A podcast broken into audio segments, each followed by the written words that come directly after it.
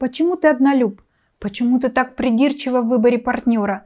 Почему тебя не интересуют интимные отношения с первым встречным, и тебе кажется странным, когда все подруги только и говорят о своих увлечениях? Я Виктория Ермохина, сертифицированный психолог, психотерапевт, эксперт по психическому здоровью. Поделюсь с тобой знаниями в области отношений. Поговорим сегодня, что такое демисексуальность и как это проявляется в жизни. Ко мне обратилась на прием девушка с таким вопросом. Я встречаюсь с парнем, он очень привлекателен, внешне накачанный, симпатичный, ну и все такое. Мы много говорим и проводим чудесные вечера вместе, но что-то не так, так как между нами нет сексуальности. Я его не привлекаю сексуально, хотя я и старалась это сделать, надевала белье яркое, ну и так далее. Но это на него никак не действовало. Мы уже давно встречаемся, и я решила его бросить. В конце приема мы договорились, что девушка поговорит с ним. Вы помните, да, мы обсуждали, что говорить на волнующие тебя темы с партнером можно и нужно. Итак, разговор случился. Что же они выяснили? Цитирую. Он сказал, что он однолюб и ему надо время для сближения. Он не может вот так взять и заняться сексом. Мы должны узнать друг друга получше. Даже предложил переехать к нему. Сказал, что у него в интимном плане все в порядке, но нужно время, чтобы мы стали друзьями. Итак, девушка по всем признакам встретилась с молодым человеком демисексуальной ориентацией. Что это такое и как с этим обходиться? Демисексуальность – это сексуальная ориентация, для которой характерно сексуальное влечение только после установления сильной эмоциональной связи с конкретным человеком.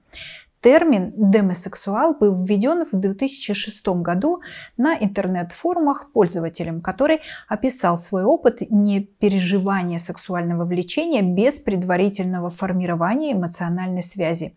Этот термин помог ему определить, что эмоциональная связь является обязательной предпосылкой к сексуальной привлекательности партнера.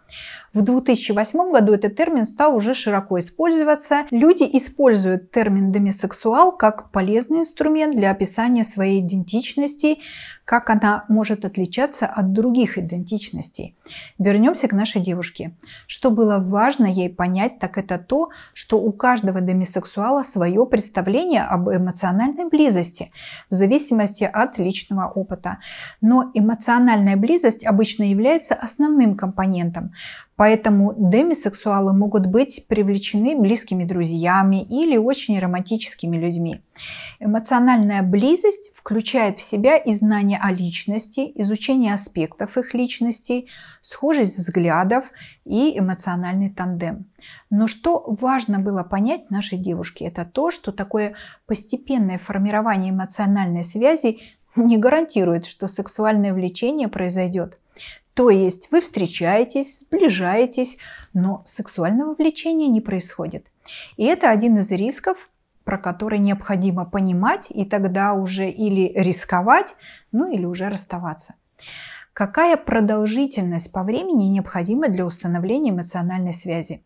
Она может варьироваться. Для некоторых демисексуалов это несколько лет дружеских отношений, а для других это может быть короткий, но интенсивный опыт, например, поездка за границу на неделю. Есть разница между чувством сексуального влечения кому-то и желанием заняться с ним сексом. Вы не можете контролировать сексуальное влечение. Либо у вас оно есть, есть сексуальные чувства кому-либо, ну либо уже нет.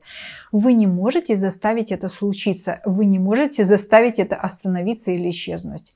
То есть большинство людей могут испытывать сексуальное влечение к привлекательным людям, коллегам, например, по работе, симпатичной девушке в метро, парню в клубе, с которым едва разговаривала, или к брутальному парню на обложке журнала. Это не значит, что все сразу кидаются заниматься сексом. Нет, конечно. Большинству людей тоже нужно время для сближения. И могут быть разные причины для этого. Например, ценности убеждения или религиозное убеждение, ну, какие-то семейные установки, требования к соблюдению границ и так далее. Разница в том, что демисексуалы вообще не начинают с этих сексуальных чувств. Поэтому риск привязаться к человеку, но остаться в дружеских отношениях, так и не перейдя в сексуально-романтические, очень велик.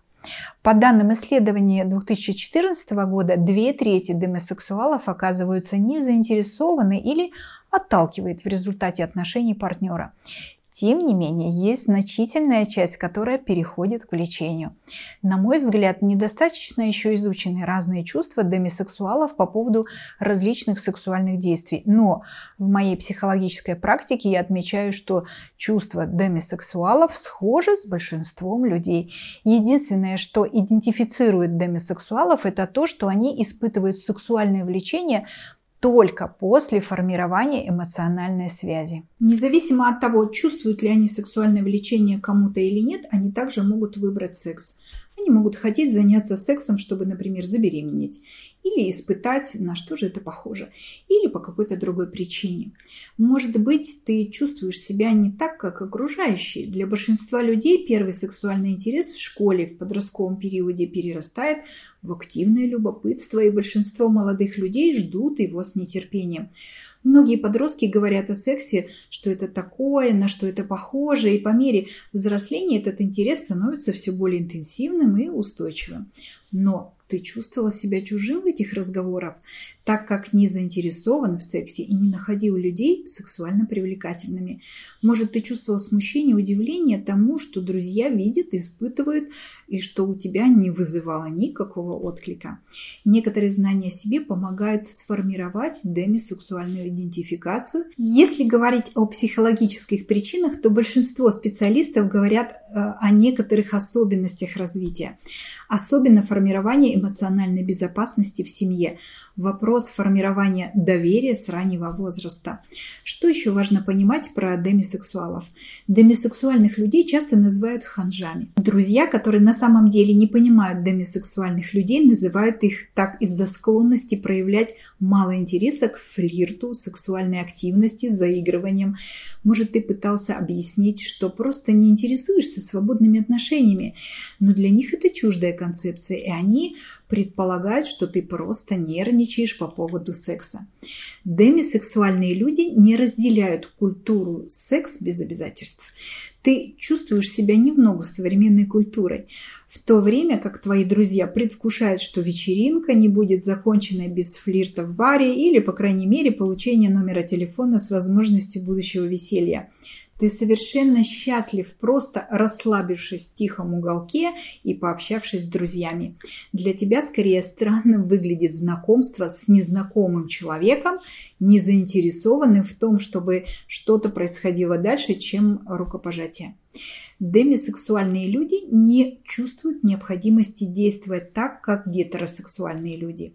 Тот, кто является демисексуалом, часто чувствует себя сбитым с толку из-за того, насколько возбужденным кажется весь остальной мир. Тебе может казаться сумасшедшим, как люди разрушают свои отношения или тратят огромные суммы денег и огромное количество времени, чтобы просто иметь несколько интимных встреч с партнером без продолжения отношений. Демисексуальные люди сексуально самодостаточны. Они вполне могут быть удовлетворены самим собой и не видят необходимости в другом человеке. Демисексуальные люди обычно не оценивают сексуальность незнакомцев. Тиндер – это не для тебя. Такая концепция совершенно тебе чужда. Судить о человеке только по его профилю онлайн-знакомства, даже не разговаривая с ним, неестественно для тебя. Тебе не интересно это делать. Для демисексуалов секс – это соединение. Когда ты занимаешься сексом с партнером, это преследует более глубокую цель – эмоциональную связь. Физическое прикосновение служит способом соединения и получения лучшего понимания и оценки твоего партнера, принося вам удовлетворение и удовольствие. Демисексуальные люди не заигрывают – Твоим друзьям нравится вести бессмысленные разговоры с незнакомыми людьми в баре или через Тиндер, шутить, заигрывать, переписываться в кокетливых чатах, где сквозит э, сексуальная составляющая. Тебя это раздражает и отталкивает. Друзьям часто приходится указывать тебе на то, что с тобой кто-то флиртовал. Флирт – это язык, на котором ты не говоришь. Демисексуальные люди обычно встречаются с друзьями. Зона друзей – это твое любимое место. Единственные серьезные отношения, которые у тебя возникли, начинались как платонические дружеские отношения, когда ты глубоко знакомился с другим человеком, прежде чем вы неожиданно переходили к чему-то романтичному. Демисексуальные люди имеют сексуальные фантазии и или наслаждаются эротической игрой. У тебя это все есть, как у остальных людей. Единственная дополнительная составляющая – весь этот контекст личности партнера. Ну что ж, давайте подведем итог. Если ты узнал или узнал в этих признаках себя и свои особенности, то есть смысл задуматься о своей идентификации. Если ты вступила или вступил в отношения с демисексуальным человеком, то тебе будет полезно знать об особенностях партнера. Наш современный мир постоянно подстегивает нашу сексуальность и заставляет включаться в сексуальную гонку. И выживать демисексуальным людям сложновато из-за давления общества и чувства отчуждения и невключенности в эту привычную для всех нас гонку. Надеюсь, это видео послужит для тебя небольшой навигацией в сексуально активном мире.